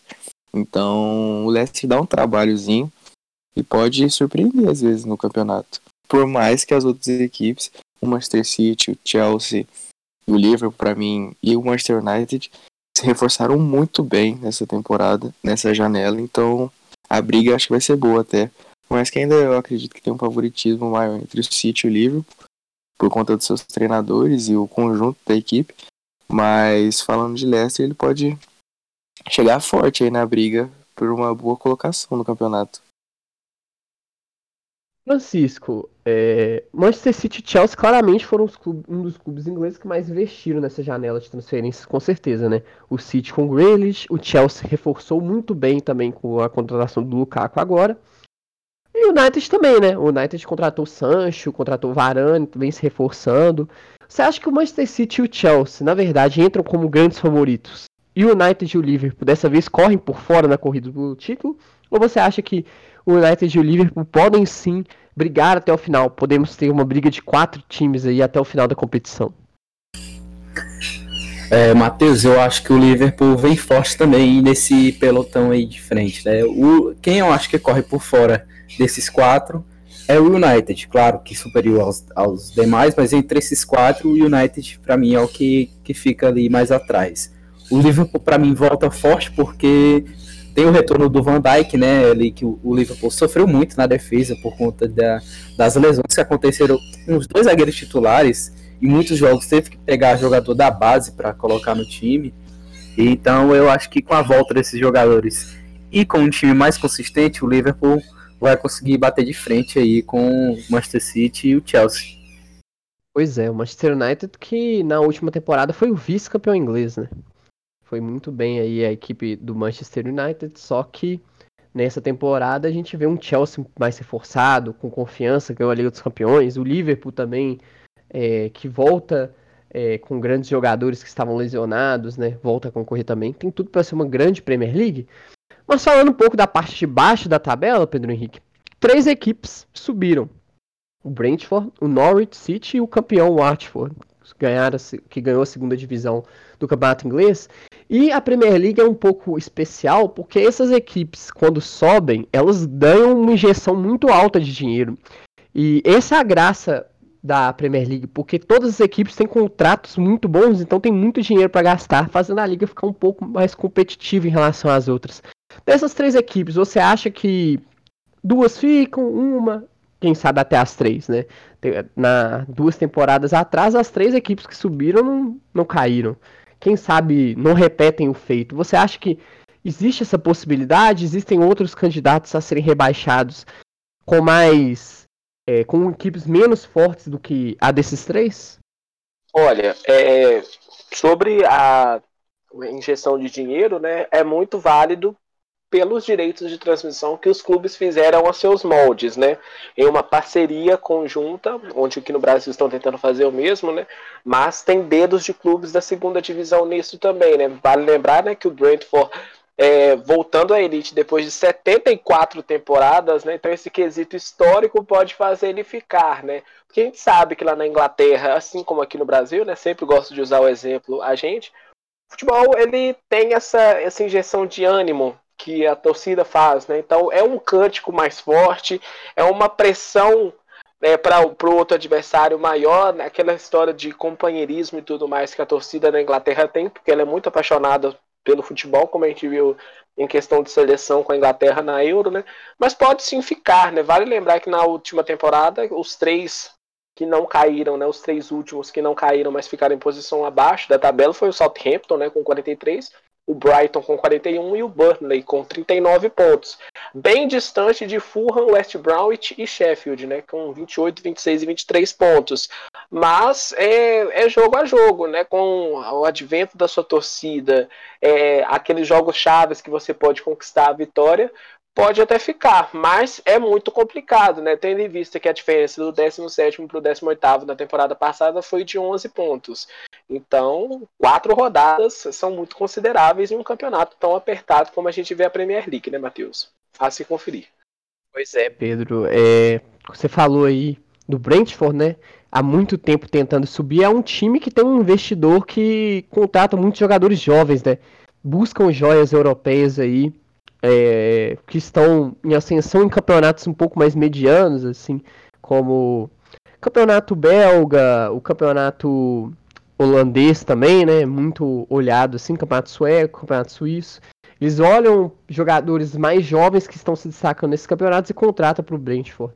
É, vem batendo na trave há anos, né? Vem quase sobe e acaba que não consegue subir. Dessa vez subiu o Brentford. É bem merecido aí. Vamos ver, né? A torcida inglesa é muito apaixonada, vai ser fundamental para manter esses clubes na primeira divisão, caso eles consigam.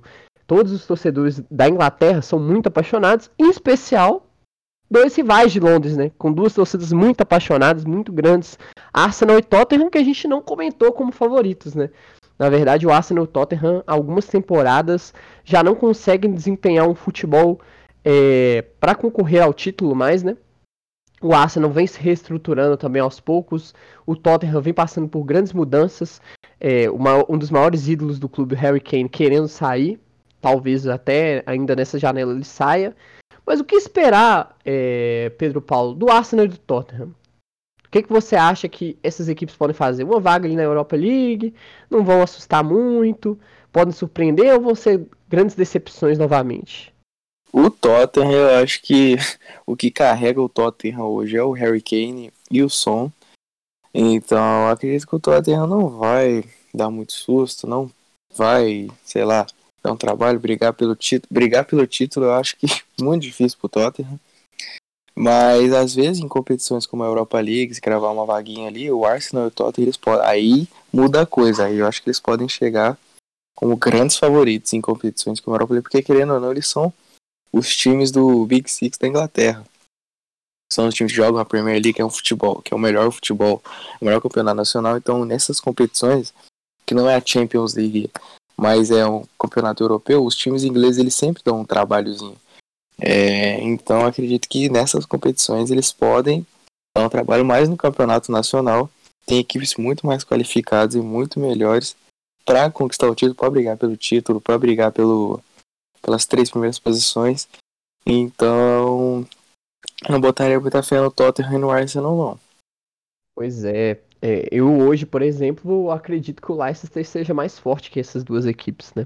É um time mais cascudo para a Premier League.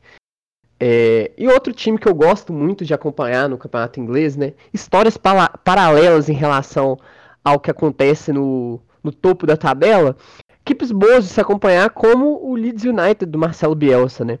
É uma equipe muito ofensiva, joga um futebol diferente com as características do treinador. Na última temporada ficou ali no meio da tabela, mas faz grandes partidas, principalmente contra grandes equipes. É uma equipe para ficar de olho, inclusive é, vai estrear contra o Manchester United, né? A tendência é que seja um grande jogo aí na manhã de sábado. Olho no Leeds, pode surpreender também. E assim a gente fecha falar de campeonato inglês, né? Acredito que a gente deu um bom resumo aí. E agora é acompanhar, né? Hoje, 4 horas da tarde, lembrando, tem a estreia do campeonato inglês com Brentford e Arsenal. Pedro Henrique, palavra com você. Valeu, valeu. Um, ótima, um ótimo resumo desse campeonato que a gente espera tanto, né? Com grandes equipes. É... Que a gente vê a, as diferenças das equipes no campeonato, né? Mas sempre há surpresas né? Porque o campeonato inglês ele tem muito isso, né? Com grandes é, investimentos, grandes planejamentos, equipes que podem surpreender, né? A, a, a, exemplo do Leeds, né? Que décimo colocado na última temporada com dois pontos a menos que o Arsenal é uma vitória muito grande. Né, da equipe do Leeds. Mas é um campeonato com várias vertentes diferentes e todas bastante interessantes da gente acompanhar. Vamos ver se o Manchester City consegue mesmo essa vantagem que ele teve, né, com 12 pontos a mais do segundo colocado, se vai ter um, um afunilamento maior sobre essa briga por título, a se comparar ao do ano passado, da temporada passada. Vamos ver como é que acontece a Premier League desse ano, que com certeza será muito interessante. A Premier League está para começar, mas já tem uns títulos falando no velho continente. É hora da Supercopa da UEFA.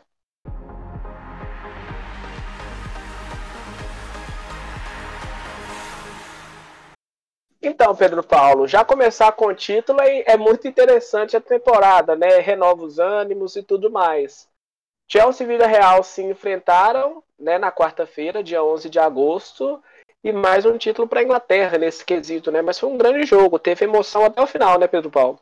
Sim, com certeza. E para quem não sabe, né, vale, acho que é importante explicar, a Supercopa da UEFA é um jogo, um jogo único que é entre o campeão da Champions League e o campeão da Europa League. No caso, dessa temporada foi o Chelsea contra o Villarreal. Chelsea campeão da Champions, o Villarreal campeão da Europa League. E aí eles decidem quem vai ser o, o ganhador da Supercopa da UEFA, que une os dois campeões dos dois campeonatos do continente, os dois campeonatos principais. E foi um jogo que deu mais um título né, para o Thomas Tuchel no comando do Chelsea, que é o atual campeão da Champions. E foi um jogo bem equilibrado. O clube, o, é, o clube inglês ele abriu o placar com o Ziyech aos 26 minutos do primeiro tempo. Que ele entrou muito bem nessa partida, inclusive. Porém, ele sofreu uma lesão muito forte no ombro e teve que, que deixar a partida. É, e não conseguiu é, é, ajudar ainda mais a equipe e quem sabe até definir o jogo no, no, no tempo regulamentar para não poder né, levar a prorrogação como foi. E o gol de empate veio com o Gerard Moreno, que é o principal jogador do clube espanhol, aos 72 minutos do segundo tempo. E com isso, né, é, deixando o jogo empatado, levou para prorrogação. E o placar foi mantido no tempo adicional. É, os dois times não conseguiram converter para acabar com o jogo ali. E aí foi que a partida foi para os pênaltis. E antes do segundo tempo, né, do tempo prorrogado, acabar, o Thomas Tuchel fez uma substituição que foi fundamental e mudou o jogo, né? Ele trocou os goleiros, ele botou o Kepa para entrar no lugar do Mendy. E isso foi importantíssimo porque o Kepa, é, entre os, os goleiros do Chelsea, ele mesmo deu essa declaração depois do jogo, é o que tem o melhor aproveitamento em pênaltis. Então ele sabia o que ele estava fazendo.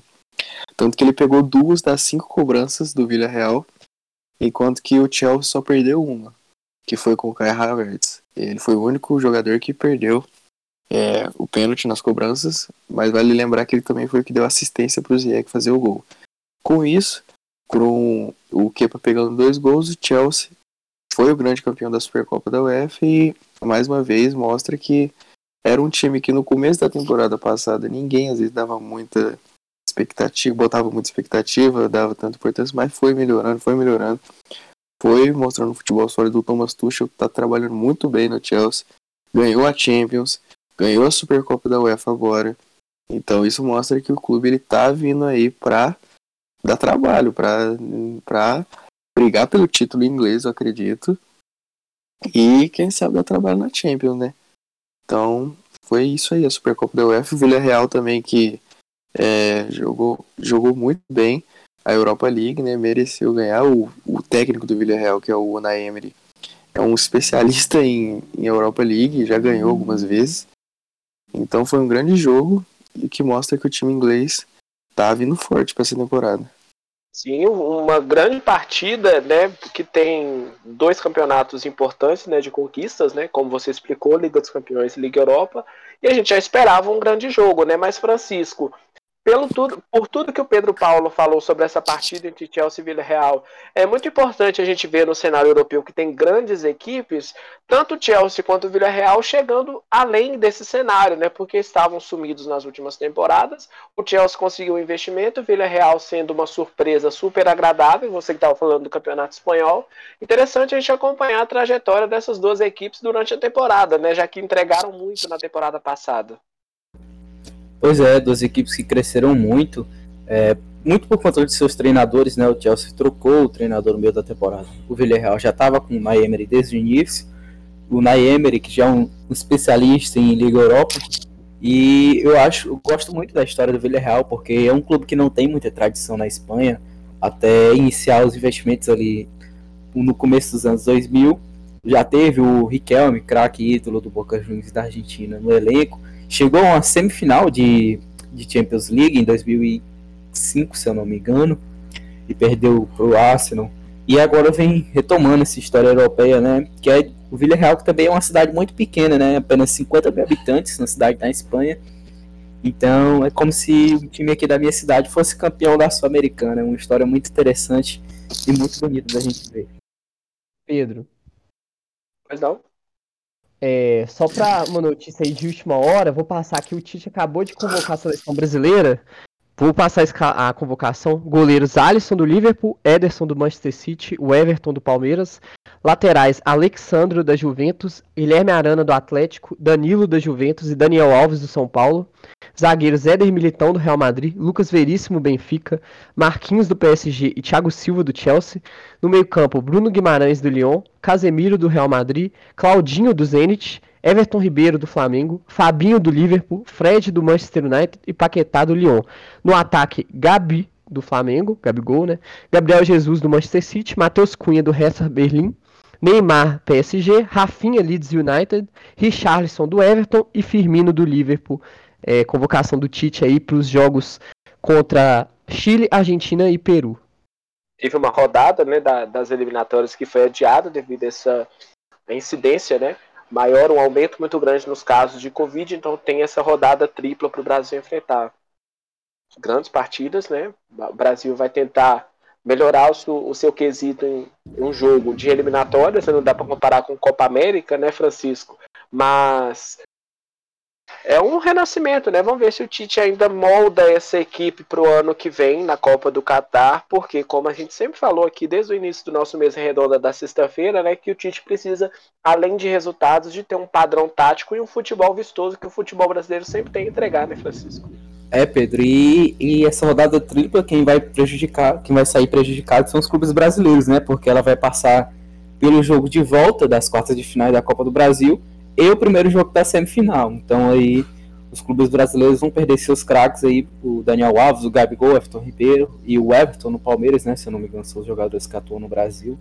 Vão ficar de fora aí nesse, nessas partidas importantes da Copa do Brasil calendário falha nisso, né? A gente sabe que a gente critica tanto o calendário, mas as datas FIFA sempre são planejadas antes da, do calendário brasileiro ser executado poderia muito bem tentar encaixar sobre isso, né? Mas mexer com o calendário é uma coisa complicada, mas a gente critica, mas sabemos que quem está lá para fazer esse calendário tem que ser competente o suficiente para ter essas coisas, né? Porque isso acaba desprestigiando o campeonato nacional. Claro que a gente sempre quer ver uma seleção brasileira muito forte com seus principais destaques, né?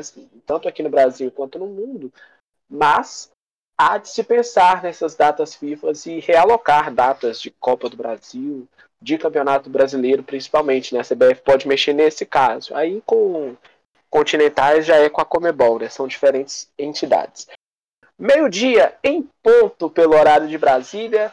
Você seja muito bem-vindo aqui ao Mesa Redonda. Começamos às 10h40 da manhã falando sobre Copa Sul-Americana, sobre Libertadores da América, as duas competições nas quartas de final.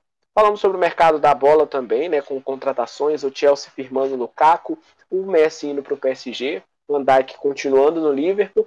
Falamos do Campeonato Espanhol, que começa hoje sem o seu principal nome, né, em várias temporadas, Lionel Messi, que como todo mundo sabe foi para a França. Também com novas equipes chegando, subindo da segunda divisão para a primeira. Vamos ver como é que Real Madrid, Atlético de Madrid e Barcelona desempenham nesse ano uma temporada diferente principalmente para o Barcelona, pelo caso do Messi, o campeonato inglês sempre disputado e com grandes equipes, equipes pesadas, como a gente fala, né? Chelsea e Villarreal na Supercopa da UEFA, mais um título para a equipe do Chelsea, que foi campeão da Liga dos Campeões, mas o Villarreal incrementou, incrementou, incrementou perdão, uma dificuldade maior ao Chelsea nessa partida que foi decidida nos pênaltis, e agora, depois disso tudo, né? Se você perdeu alguma coisa sobre o Mesa Redonda dessa sexta-feira, ou de outros também, já que temos dois programas por semana, o Pedro Paulo te conta como você encontra as nossas vozes e principalmente, né, Pedro Paulo, os assuntos que permeiam os campeonatos, tanto aqui no Brasil quanto no mundo. Sim, com certeza. Para quem quiser ouvir o programa inteiro de novo ou perdeu alguma parte do programa e quer entender do que, que a gente estava falando antes, é só ir lá no Spotify, digitar mesa redonda. Você vai encontrar todos os nossos programas listadinhos em ordem, do último até o até o primeiro da temporada.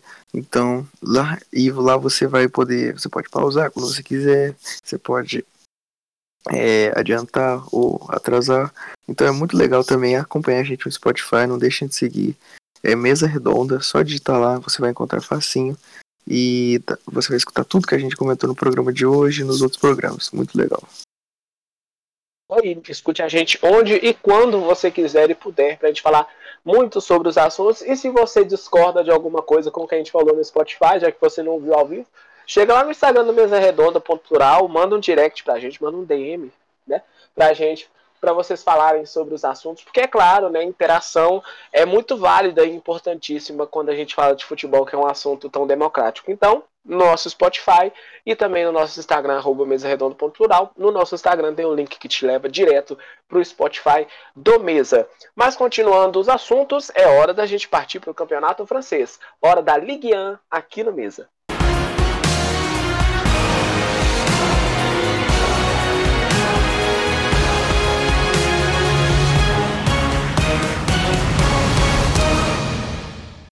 Então, Matheus, não somos professores de língua francesa, nem somos fluentes em língua francesa, em língua francesa, né? Porque tem a liga francesa que a gente vai falar agora. Mas o Lyon estreou em casa e você define, tá? Pode ser tanto Stade Brestow quanto Stade Brestois. Serve para os dois pontos, já que a gente não fala, de, não fala tão bem a língua francesa. Mas o importante é que o jogo aconteceu e a Ligue 1 começou, Matheus.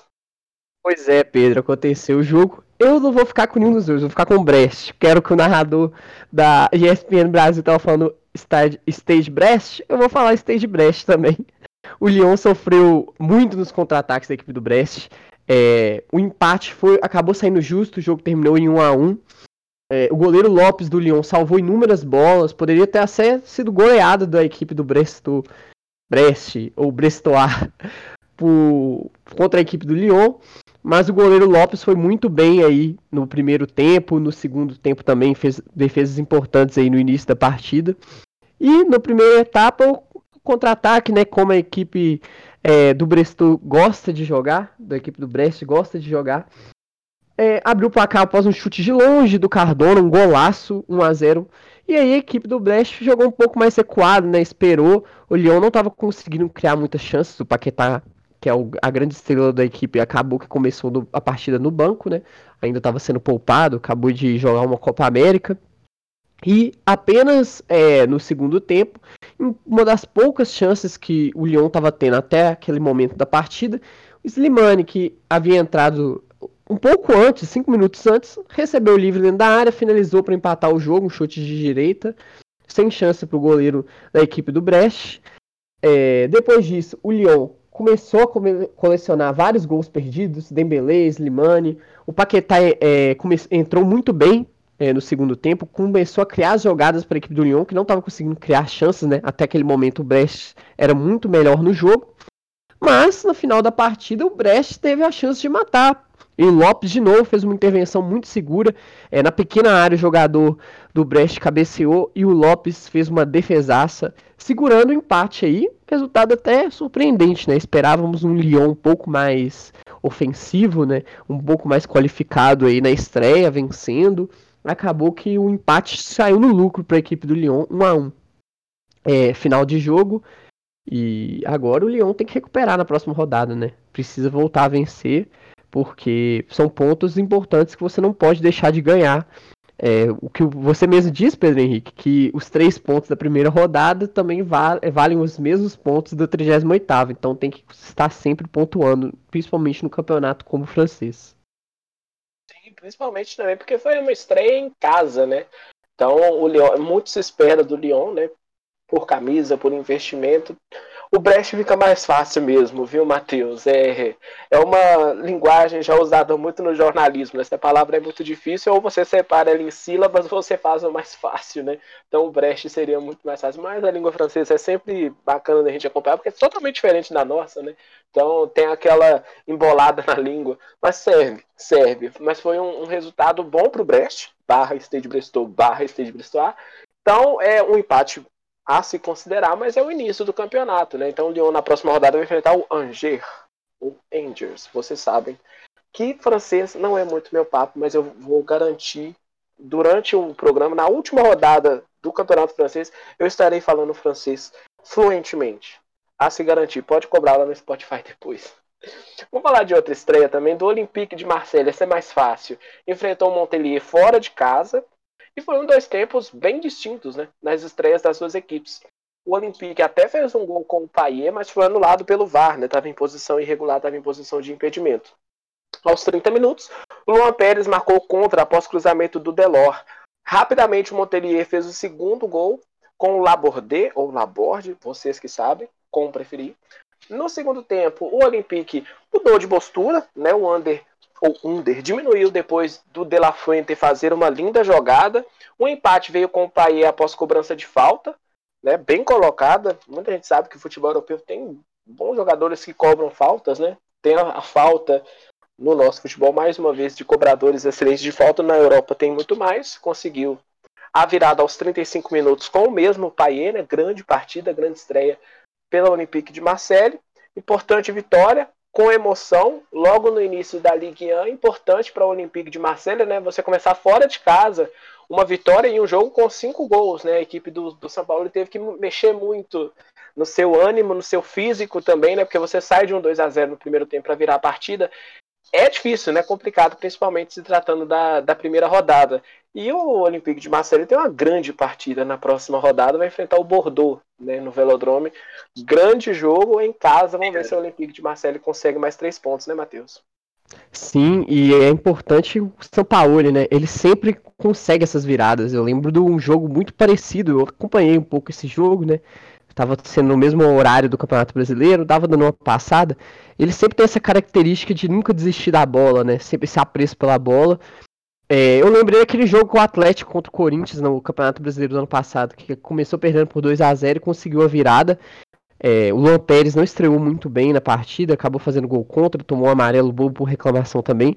Mas uma mudança que é, foi muito eficaz foi a saída do Gerson para a entrada do Benedetto. A equipe do São Paulo, depois disso, teve uma mudança de postura e aí conseguiu virar o jogo né, para 3 a 2 um resultado importante. E é a cara do São Paulo esse tipo de partida com muitos gols e a equipe dele acaba é, com mais qualidade, né, acaba saindo com a vitória importante, três pontos.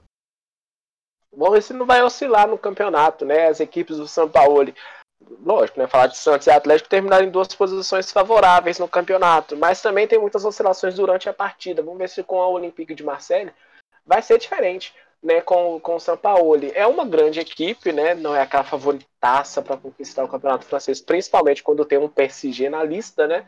Mas você vai conquistando de 3 em 3 pontos, conquista uma Liga dos Campeões, é ok para a equipe do Olympique de Marseille, né? E como eu disse, um grande, uma grande partida contra o Bordeaux, outra equipe de muito nome na França. Agora, Pedro Paulo, PSG estreou também no campeonato francês, também fora de casa, assim como a Olympique de Marseille, né?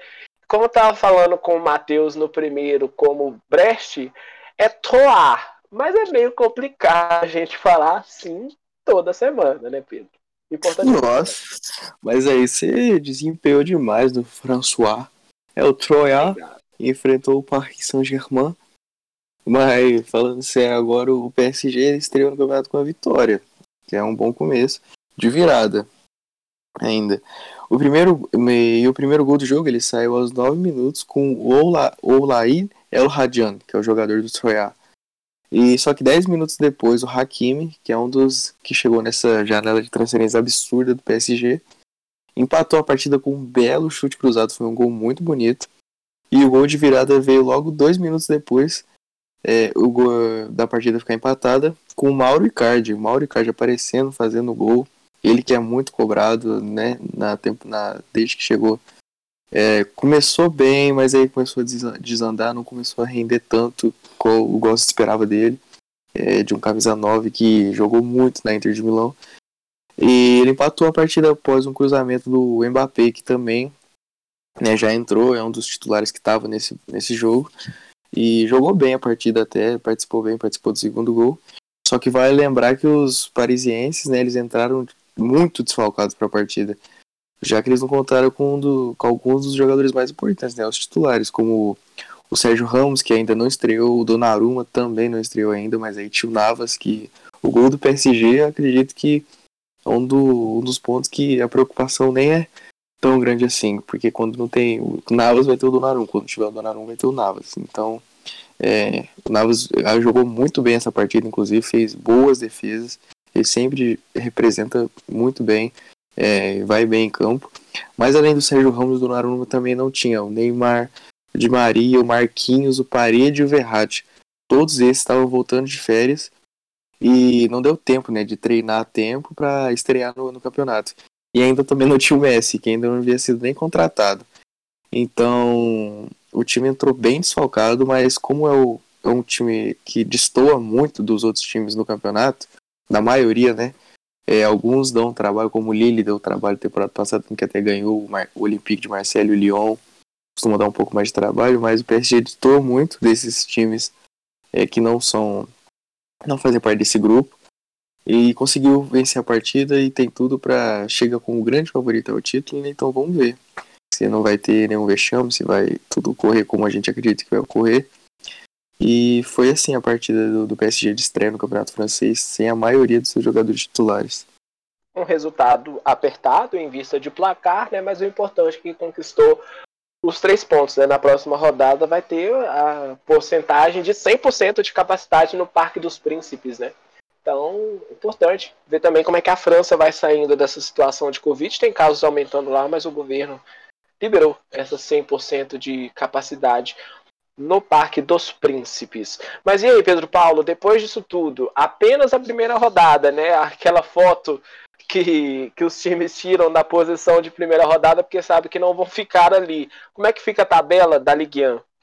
Então, Pedro, por enquanto, quem está em primeiro lugar no campeonato francês é o Clermont. Em segundo lugar está o Angers. Em terceiro, o Olympique de Marcelo. E o PSG, por enquanto, está vindo em quarto lugar. E o Lille, o atual campeão, está em quinto. Em sexto vem o Metz. Em sétimo, o Nantes. Em oitavo, o Stade Bertois. Em nove, o Lens. Em décimo, o Laurent.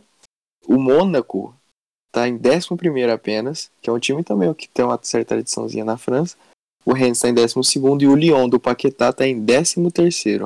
Lembrando que é tudo a primeira rodada, então isso é tendo visto o primeiro jogo apenas. O Saint-Etienne está em 14, o Nice está em 15, o Reims está em 16, o Montpellier está em 17, o Troyes, que enfrentou o PSG, está em 18. É, na penúltima colocação vem o Bordeaux e o lanterninha da, da competição é o Strasbourg, que ainda não que perdeu o primeiro jogo e está em 20 lugar. Vale lembrar. Pois não, diga, desculpa, Pedro. Vale lembrar que a classificação para a Champions League no campeonato francês vai até, se eu não me engano, a quarta colocação. Então, por enquanto. Ou até a terceira colocação. Então, por enquanto, os classificados são os, né, os três: o Clermont, o Angers e o Olympique. Mas tem muito campeonato ainda pela frente. Provavelmente essa tabela não vai ficar desse, dessa forma. E a gente vai acompanhando durante o. Durante é, o andar do, do campeonato. Quarto colocado vai direto para a Liga Europa, né? Então, mais apertada essa tabela que tem as equipes no Campeonato Francês. Vale lembrar que hoje já começa a segunda rodada, né? Tem Lorient e Mônaco se enfrentando na casa do Lorient, 4 horas da tarde, nesta sexta-feira. Mas, Matheus, além dessas partidas do Campeonato Francês que a gente falou e a tabela, temos jogos importantíssimos esse fim de semana.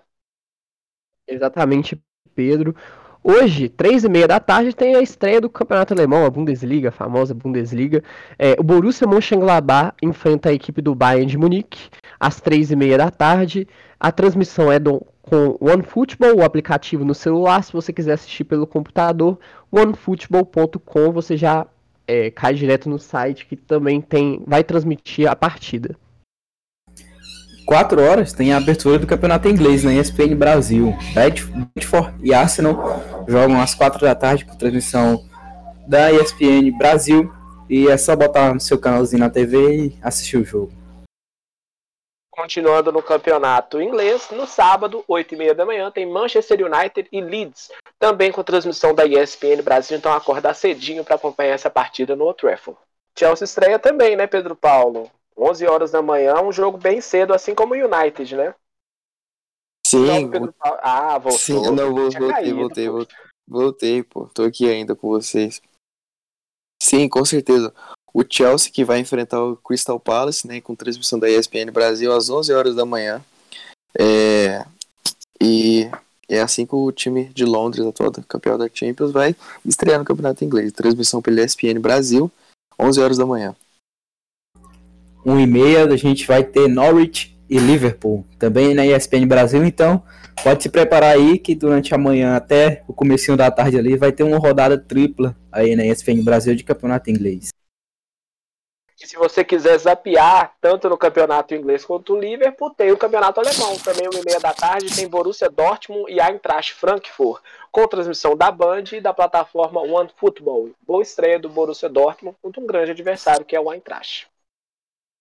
4 horas da tarde, a equipe do PSG enfrenta o Strasbourg é, às 4 da tarde. Transmissão também da ESPN Brasil. Um grande jogo aí, ainda sem a estreia do Messi, mas com o público lotado no, é, no estádio do PSG. Vai ser bacana de acompanhar.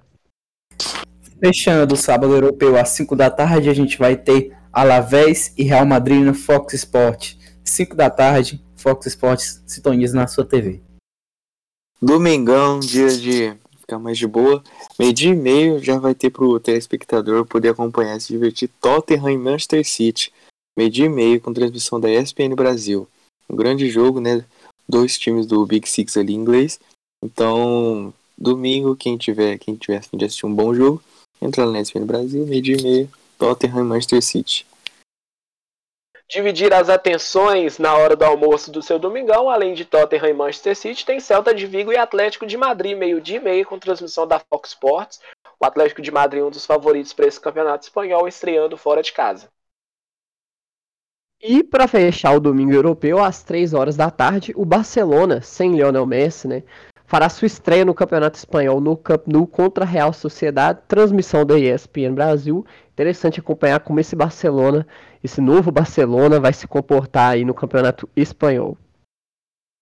Contra um grande adversário, né? Muito bem, esses são alguns dos jogos da rodada para você acompanhar do futebol europeu, que é sempre bacana a gente ver como essa temporada começa em vários campeonatos, né? O francês já começou e as estreias das equipes, tanto no espanhol quanto no inglês. Chegamos ao final do Mesa Redonda dessa sexta-feira, dia 13 de agosto. Aconteceu tudo certo, né? Não tivemos nenhum problema, então a bruxa não esteve solta nos nossos estúdios particulares, né? Já que estamos longe infelizmente, mas virtualmente sempre juntos, se tratando de um futebol tão interessante, né, que a gente fala sempre. A gente gosta muito do que faz, né? Ser jornalista é isso, gostar muito do que faz.